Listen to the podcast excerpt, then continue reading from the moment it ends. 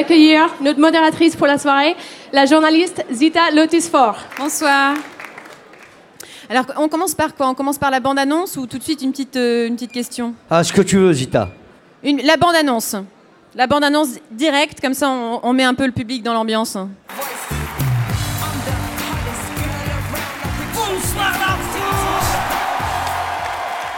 Hein, bienvenue, mesdames, messieurs, à ce spectacle qui s'appelle Tout sur Jamel.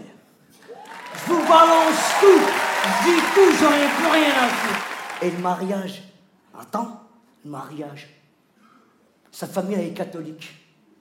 Ma famille, est musulmane. Le bordel Sa famille, elle habite à Saint-Hilaire-du-Rosier, dans l'Isère. Ma famille, elle habite à Trappes, dans la Dèche. Et chez ma belle-mère, très, très gentiment, elle a commencé à discuter avec ma maman. Elle lui a dit Mais dites-moi, Fatima, où avez-vous rencontré votre mari? Eh ben, au mariage Bah ouais C'est pas à la piscine comme vous, hein Quand on m'a amené mon fils la première fois, je dois avouer que ça bouscule. Ils me l'ont apporté, tu vois. Et là, Toi, il était bleu avec des taches violettes, tu vois. Moi, j'ai dit au docteur, moi, j'ai j'ai demandé à un enfant, pas un clafoutis, moi. J'ai dit à ma mère qu'on allait l'appeler Léon. Elle m'a dit, vous allez l'appeler Léon tous les jours? Mon frère Momo m'a dit, mais l'appelez pas Léon, c'est encore un bébé. Appelez-le Léon quand il aura 80 piges. Mais il est mignon pour l'instant, appelez-le Piou Piou. Alors, ce spectacle s'appelle Tout sur Jamel, mais est-ce que dites- vous dites vraiment tout sur Jamel ou pas? Je dis tout, je balance tout, j'en ai plus rien à foutre. Ça y est. Même les trucs honteux, les pires Tout, souvenirs. je balance tout. Et, et, et puis même les dossiers, l'affaire Cramstream, Wikileaks, DSK. Et je le dis, si je tombe, il y en a qui tomberont avec moi, j'en ai rien à foutre. On verra bien. Je, balance, je dis tout. Ouais, Ah, mais moi- vous dites, vous dites tout, mais pas que des choses politiques. Vous dites beaucoup de choses intimes, des, des choses de votre enfance. Ouais. Hein Mais comme à chacun de mes spectacles, je me livre. et c'est- chez moi que je puise l'inspiration, c'est dans ma vie, c'est dans ce que je vis. Et c'est là où, bizarrement, où je suis, au- je suis au plus proche. Plus je suis au plus proche de moi, plus je suis au plus proche des gens. Et hum, c'est une source d'inspiration inépuisable, les quel, gens. Quel est votre pire souvenir d'enfance? Est-ce que vous en parlez un petit peu à un moment donné euh, je, pense, ah, je à une scène. Le pire souvenir d'enfance? Ouais, Oh, putain. le pire. Le pi- Tu veux vraiment? Le pire. Un des pires, c'est quand je me suis coincé mon zizi dans la braguette. Ah Mais toute la journée, j'ai pas osé le dire à qui que ce soit. Mais c'était avant ou après l'excision En CE1, c'était juste après l'excision. D'accord. la circoncision. Ah, vu de ma mère, je me rappellerai toute ma vie. Ça, ça fait mal, hein, ça vous est déjà arrivé Ah oui, la circoncision, pas t'oses l'excision. pas le dire, t'oses pas demander aux gens de te donner un coup de main. Tu peux dire. c'est- très, c'est, c'est très embarrassant. ça, c'était un souvenir pas terrible. Donc vous avez refait le, le drapeau du Japon, c'est ça? Euh, dans mon spectacle, je raconte la circoncision et c'est vrai que. Putain, euh, là, mon fils est. Au moment où je vous parle, il sort de, chez le docteur et va faire un, examen pour lui aussi se faire circoncire, c'est la tradition. Ma femme est très flippée et je lui dis qu'il fallait pas qu'elle ait peur. En France, ça se passe très bien. euh, anesthésie locale. Alors, deux heures après, il gambade, l'enfant. Parce que moi, ma circoncision, au moment où je vous parle, j'ai encore mal. C'était au Maroc, au Bled. Je m'en rappellerai toute ma vie. Mais euh, je le raconte dans le Oui, spectacle. oui, on va pas tout, tout raconter du spectacle, sinon ce serait pas la peine d'aller euh, le voir. Si, quand même. Si, d'accord. C'est différent. Alors, comment est-ce que vous, vous réussissez à faire rire tout en étant aussi émouvant? Moi, c'est ça qui me frappe chez vous, surtout. J'ai Ah, l'impression que vous êtes un super humain. C'est gentil, mais je pense que tous les humoristes, euh, je- à la base, les, gens qui font ce métier sont des gens qui ont, forcément des choses à cacher, ou en tout cas qui, ont une profonde. euh, ça part d'une profonde timidité. Regarde les gens les plus drôles, ceux qui nous font rire euh, après des, décennies, ça reste des gens comme Charlie Chaplin, sans un mot. Ils ont réussi à faire rire la terre entière sur plusieurs générations. euh, et le socle de leur humour, c'est le drame. Et je pense que c'est le ciment de l'humour. Sans, sans, sans, une drama- sans une dramaturgie forte, tu peux pas être marrant. Enfin, tu vois, euh, même glisser sur une peau de banane, euh, c'est dramatique. Tu vois, enfin, ça dépend qui glisse, mais je veux dire, euh, ça part d'un drame. L'hu- L'humour est basé sur le drame. Oui, je pense, oui. Ce qui fait vraiment rire fait aussi pleurer, c'est ça? Mais ouais, et- Ouais. et, vice versa. Ouais. Tu vois? Ouais. Je crois. hein. Qui sont, qui sont vos héros, les, vos sources d'inspiration? Vous parlez de Charlie Chaplin, mais est-ce qu'il y en a d'autres, des, euh, des personnages forts dans votre vie comme Les ça? Pokémon. on a beaucoup Lequel. Parce qu'il y en a beaucoup. hein. Pikachu en premier. hein. Pikachu, mon préféré. Je me Très, suis- ma- très mainstream, mais quand c'est- même, comme goût. C'est vrai que je me suis inspiré de, enfin, des héros. euh, Il y a des gens qui m'ont donné, euh, il y a des gens qui m'ont donné envie de faire ce métier. Fort, euh, les huissiers. C'est vrai que j'avais au départ envie d'aider ma mère qui était un peu dans la merde. Et, puis après, on m'a, gentiment euh, dit que j'étais fait pour ça au fur et à mesure. Et, euh, et puis je me suis inspiré de gens qui ont eu des parcours à peu près simili- sim- similaires aux miens. J'ai écrit euh, sur Khaled, sur Ayam, sur, sur Barry White. J'ai, Il y, a- il y a Faudel qui s'en prend plein la tête aussi. Hein. Eh, mais il a cherché. Ouais, ouais, ouais. ouais. Il n'aurait jamais dû aller place de la Concorde. Euh, mais qui Zinedine Zidane, ça a été une grande source d'inspiration. Le groupe IAM, ça a été une grande source d'inspiration. NTM, ça a été une source d'inspiration. Les gens qui viennent généralement du, bit- du bitume, du béton, et qui, sont, qui ont passé la barrière périphérique et qui n'ont pas euh, eu honte euh, d'eux, sont des gens qui m'ont beaucoup inspiré. Et ça fait quoi de tout confier sur scène à des milliers de personnes? Parce que Euh, là, là euh, Ça fait du bien, voilà, ça fait Au du bien. casino de Paris, on a l'impression que vous êtes devant la économies. fosse au lion, quoi. C'est vraiment. euh, Ça fait des économies. Ça fait des économies de quoi? De psychologue, de, de psychiatre. Pour vous, pour Ouais, eux? pour moi, c'est un, un- une, c'est une, c'est une mani- magnifique manière de- d'exorciser les choses que de parler comme ça devant autant de gens et puis de mettre à nu euh, des choses qui ont pu me faire honte. Aujourd'hui, euh, je me dis clairement, la honte, c'est un moteur. C'est un vrai moteur. Avoir honte, ça peut te faire, euh, ça peut t'emmener très loin. Il faut juste pas, euh, il faut juste pas flétrir, tu vois. Il faut pas se laisser écraser par le poids de la vie. Il faut vraiment avoir envie de vivre. Je sais que ça peut paraître con, mais, mais c'est un, un moteur, avoir envie. D'ailleurs, vous avez un mot pour la honte. Eh, Schumann, Voilà. Et votre père? Ah, Schumann, C'est ça. Eh, Schumann. Bah, Schumann, mon père, c'est, euh, c'est, c'est, euh, euh, il m'a toujours foutu la honte, mais, euh, mais, mais pour les bonnes raisons. Hein, euh. et, et- et sa grande devise, c'était T'inquiète pas, tout va très mal se passer. et euh, ça se passait toujours très mal, c'est vrai, il avait raison. Il n'a pas tout à fait compris quand je lui ai dit que je voulais être comédien. Il m'a dit c'est pour les homosexuels et les PD, les deux. Il a changé d'avis dès que je lui ai offert sa première voiture. Le lendemain, il m'a dit ça se passe bien, il répète. Donc, euh, j'ai quand même été très motivé et j'ai eu un moteur formidable, c'est ma famille. Est-ce que, est-ce que ça, vous, ça vous arrive d'avoir, euh, d'avoir peur? Parce qu'on a l'impression que vous êtes indestructible quand vous arrivez sur scène comme ça devant tous ces gens. Vous vous vrai. confiez, vous racontez des choses quand même vraiment Mais intimes. Est-ce que ça vous arrive d'avoir la trouille? Regarde, touche cette peau, elle est en titane, Zita. Ah waouh indestructible, t'as D'accord. raison. Ok, donc je sais bien, il a été inspiré des Pokémon, il est indestructible. Non, non, C'est son non. super pouvoir. La vérité, euh, je flippe. euh, J'ai jamais au- au- autant eu peur que pour ce spectacle. Ça faisait sept ans que j'étais pas remonté sur scène et j'avais pas envie de vous décevoir, mais surtout, j'avais pas envie de me décevoir en premier lieu. Et comme je parlais de ma femme et que je venais de la, rencontrer, je voulais absolument pas qu'elle change d'avis. Alors il fallait que je fasse un bon spectacle. Et puis surtout, euh, on se dit, on espère que ça va rester, que ça va bien vieillir, que dans la tête des gens, ça aura une résonance et que, et que ça, ça, ça ça, aidera les gens comme ça m'a aidé moi. Rire, c'est génial. Mais ça sert aussi de médicament parce qu'après tout, on met des mots sur ces vannes. Et on espère que le fond qu'on qu'on y a mis avec Mohamed Hamedi, euh, il vous touchera. On est en France, c'est une période assez bizarre. Les gens, ils souffrent de plus en plus. C'est de plus en plus dur de, de lier les deux bouts et, et, et- et j'essaye de, de faire passer du bon temps, voilà. Ça fait combien de temps que vous travaillez justement avec euh, Mohamed Hamidi? C'est avec lui que vous avez écrit les... ce Ouais. spectacle, je pense. Mon, mon- mon nouveau collègue de travail. Ouais. Et ben, ça fait maintenant euh, pas loin de trois ans qu'on se connaît. Ça fait à peu près un an et demi qu'on travaille, euh, pas, pas loin de deux ans, pardon, qu'on travaille sur ce spectacle.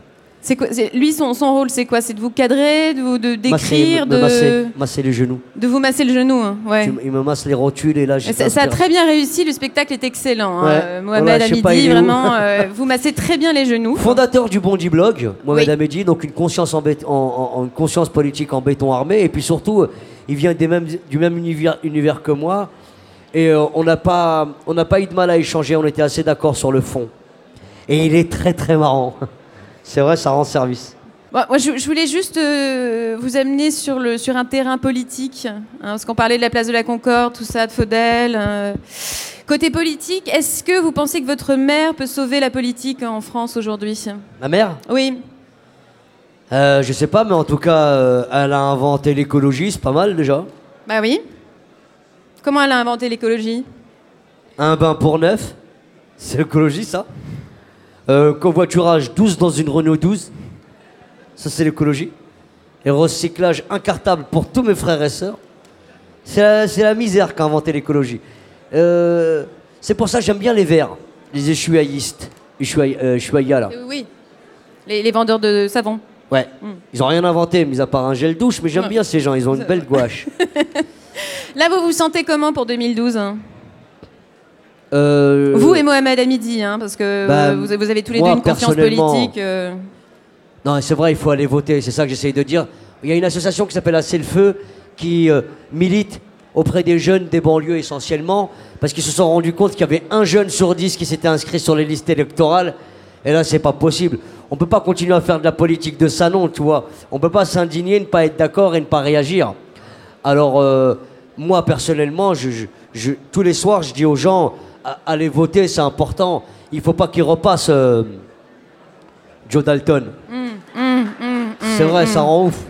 Alors, on- on- il faut vraiment, il faut vraiment prendre, euh, prendre les choses en main. L'UMP, moi, je peux pas personnellement pour des raisons de santé. Je fais de l'AMS. Le modem non plus.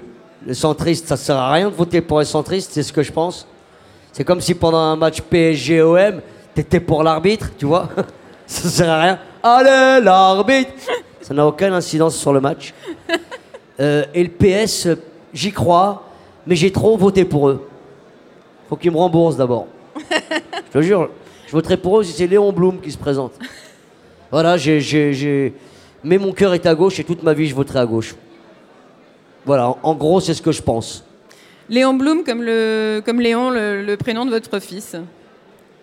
Comme Léon l'Africain, ouais. Ouais. Est-ce que vous parlez aussi de, de votre mariage, de la rencontre avec la femme de votre vie, Je dis de votre je- je dis- enfant de- Zita, je Moi, il y a juste un truc, c'est comment vous avez réussi à la séduire Qu'est-ce que vous avez fait exactement? Parce que ça, vous le racontez pas vraiment. Vous parlez du mariage, mais... J'ai mis du Fahrenheit. Avec du Fahrenheit, normalement, ça marche. Une coupe à l'eau, du Fahrenheit, mon sourire, mon espièglerie. Ouais, écoutez, ben, j'y raconte tout dans le spectacle. Ouais. Je raconte pas mal de choses. Et c'est vrai que je raconte aussi la, la, la rencontre, c'était sur Astérix. Et moi, j'ai toujours, je me suis toujours préparé au cas où je rencontrerai la femme de ma vie. J'ai toujours fait gaffe à être bien habillé, tu vois. Et le jour où je la rencontrais, j'étais en numéro bis. en jupe et en spartiate. Mais les spartiates, ça va à ceux qui ont le pied grec, tu vois. Moi, j'ai un sandwich grec, sa mère. Moi, j'ai. Et, quand je l'ai vu, la première fois que je l'ai vu, j'ai enfoncé mes pieds dans le béton direct, c'est ça. Quoi. Bonsoir. J'ai essayé de rester digne. Et voilà, voilà. Je, je- je le raconte très bien dans le spectacle. Et Vous parlez aussi un petit peu du Comedy Club. Ouais. Ça fait depuis euh, 2008, c'est ça qu'il existe? C'est ça. Ouais.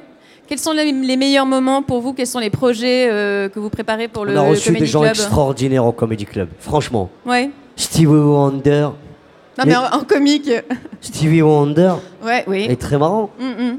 Euh, si, il m'a dit. euh, euh, je il s'est mis au piano, tu vois. Après, il a commencé à chanter avec les choristes, il s'est remis au piano. Et il, il- il a, il a rechanté avec les choristes, il est revenu au piano. Je lui ai dit, espèce de mytho, tu vois. Et il m'a dit, prête-moi ta voiture, tu vas voir si je vois. Et donc, le mec est très, très marrant. Oui. Mika, 50 Cent, Justin Bieber, qui est venu, avec sa guitare et sa tétine, là. Qui on a reçu d'autres Euh, et on, a, on a rencontré des gens comme Thomas Njijol, Fabrice Eboué, qui ont fait ce film Casse Départ, que vous avez certainement vu. On a, mis, on a ajouté un petit peu de couleur au paf avec eux.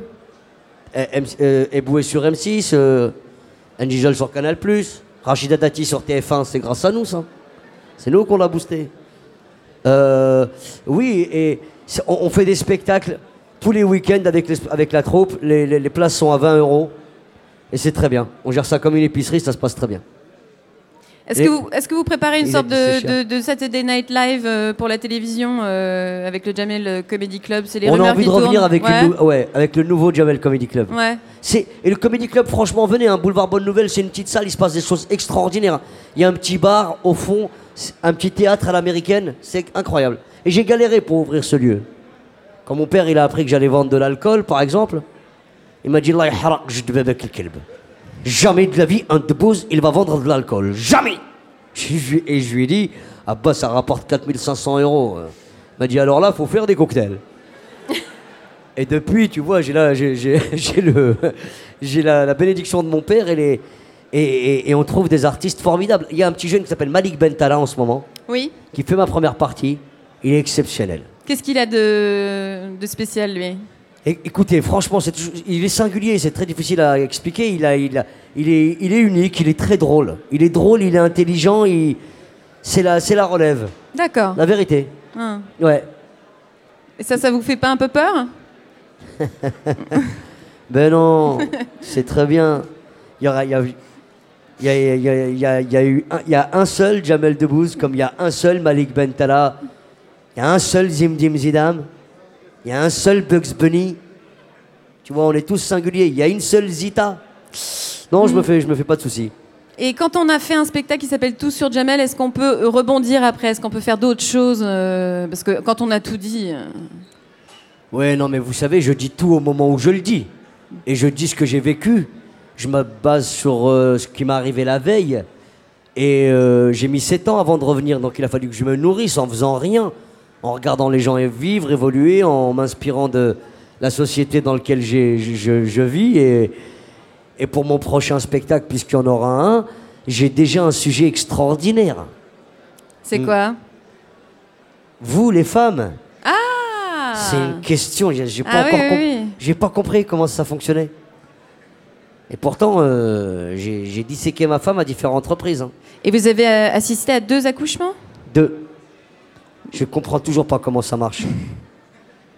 Et euh, comme plein d'autres sujets, ce que je veux dire, c'est que l'inspiration vient en vivant.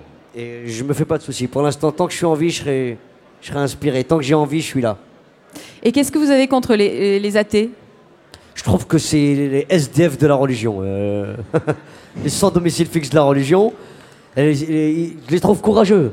Genre, euh, tu sais, pas de pas d'assurance vie, pas de mutuelle. euh. Et non, je parle des athées parce que la religion, ça me fascine de plus en plus. Je trouve que ça prend de plus en plus de place. Oui. Quand j'étais un peu plus gamin, la religion, nous, c'était le football. On jouait cinq fois par jour en direction de la Mecque.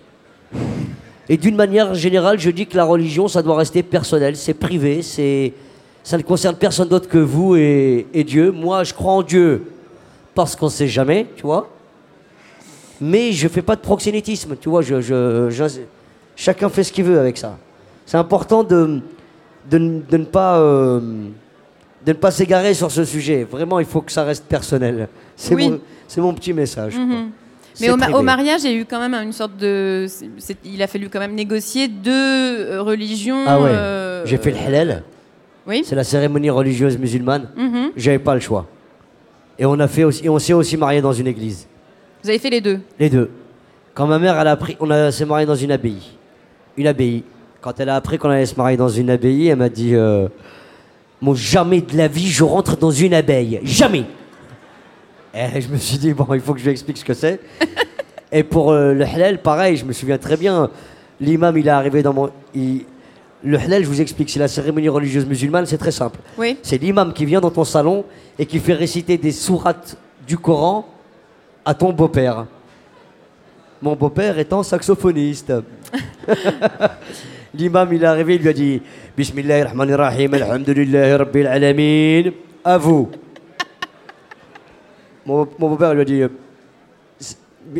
Sanamanikou, Marrakech, Framtour. Et il était perdu. Et c'était c'était un moment fort parce que là, il y a eu un choc des cultures, tu vois. J'imagine. Là, là, on a dû faire connaissance et, et j'ai trouvé exceptionnel qu'on soit aussi loin alors qu'on est aussi près. Qu'est-ce qui vous a rapproché? L'amour. Hmm. C'est vrai. c'est la vérité. Et on a eu envie d'aller l'un vers les autres, les uns vers les autres. Et ça peut paraître, ça peut paraître bête, mais c'est vraiment, euh, c'est un truc auquel il faut croire. hein, c'est important. Pendant longtemps, j'ai eu comme moteur la honte, honte de plein de trucs, honte de mes pompes, honte de mes cheveux. C'est pas des cheveux qu'on a nous, les Arabes. C'est des, mu- c'est des petits, c'est des petites frisottis, tu vois. Des milliards de petits frisottis, des milliards de petites queues de cochon. Dieu nous a dit vous en mangerez pas mais vous en aurez plein la tête. Et moi je sais, je mettais du pento, tu te rappelles le pento?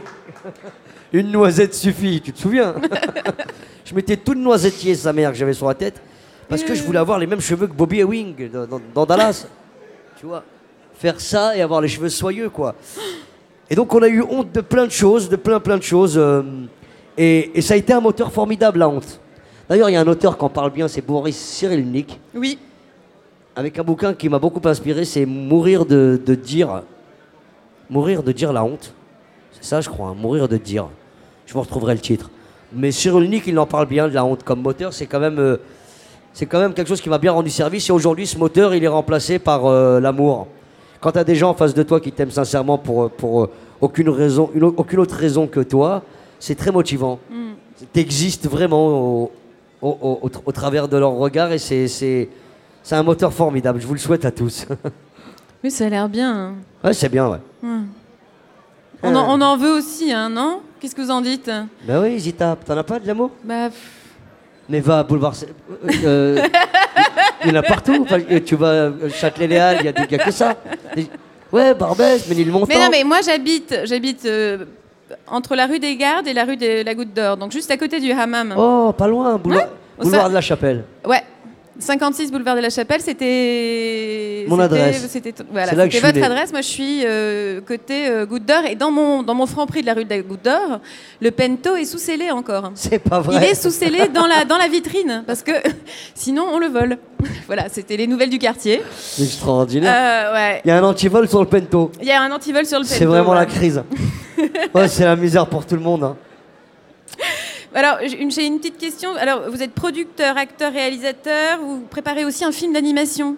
Oui. Comment je n'ai pas mangé mon père Pourquoi j'ai pas mangé mon père Pourquoi je n'ai pas mangé mon père, d'accord.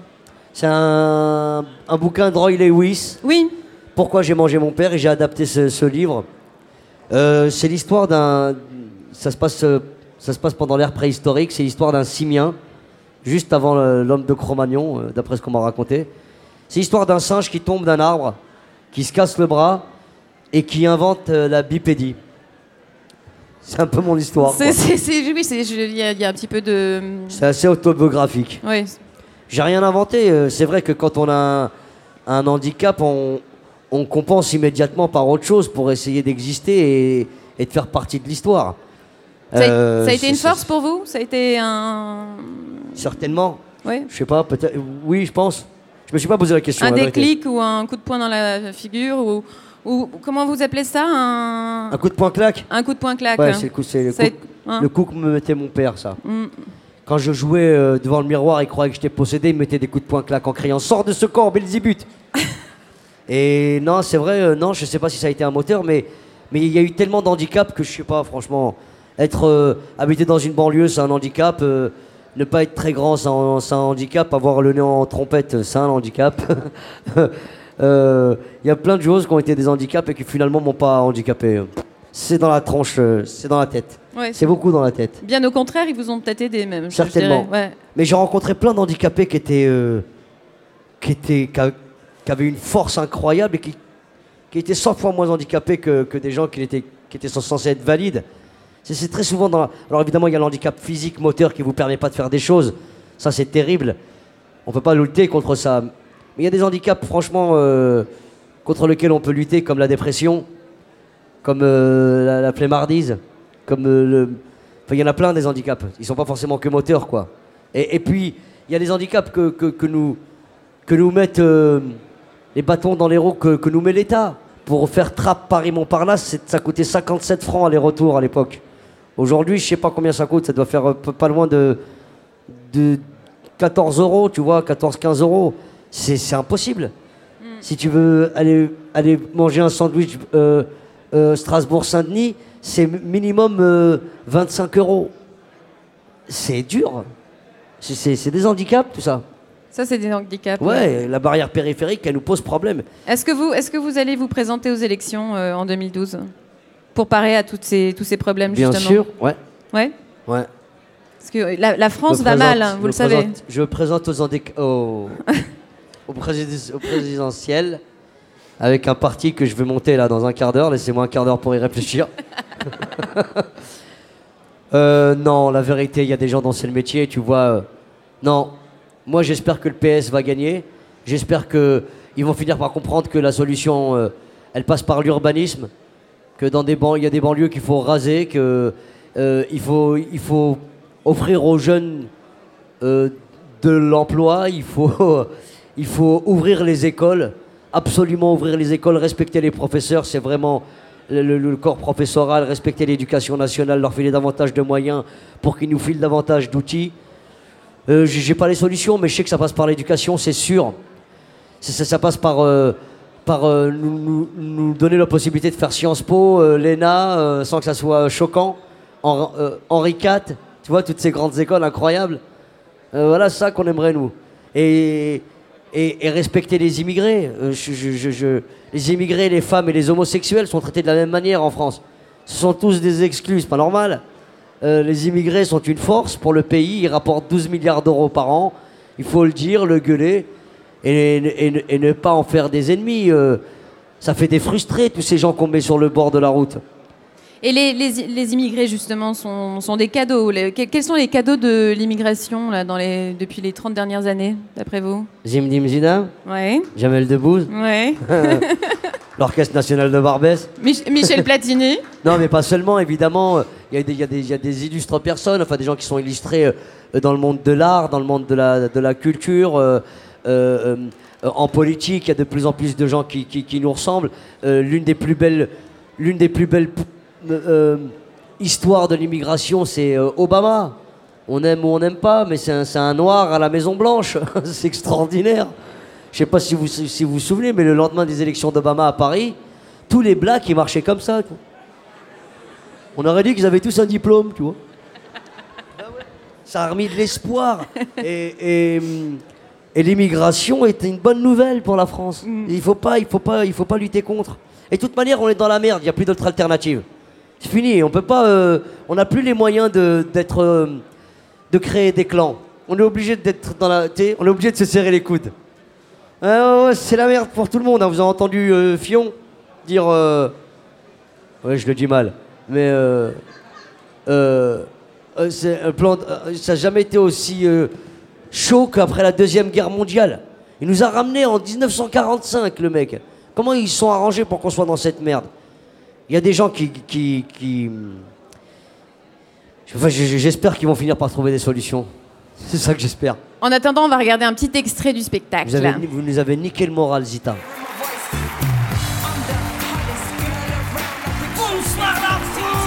C'est Raymond Domenech, là, il m'a appelé, il était en mauvaise posture, qu'est-ce que tu voulais que je fasse? Il m'a dit, je cherche un truc pour détendre l'équipe de France. Je dis, bah, il y a, y a- les putes, les sex shops, tout ça. Il m'a dit, non, je veux que ça soit toi qui le fasses. Je dis, je fais pas un truc comme ça, Raymond, moi. En plus, les mecs, ils sont 22, les mecs. Moi, au huitième, je serais mort, ça c'est sûr. J'ai dit à Laurent Blanc, la dernière fois que je l'ai vu, je lui ai dit, hein, je lui ai dit, Laurent Blanc, viens ici. Viens ici, je veux pas te taper, viens ici. Tu veux gagner la prochaine Coupe du Monde?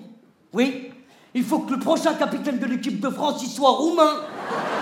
Tu s'imagines un capitaine de l'équipe de France roumain? S'il vous plaît, passez-moi là-bas.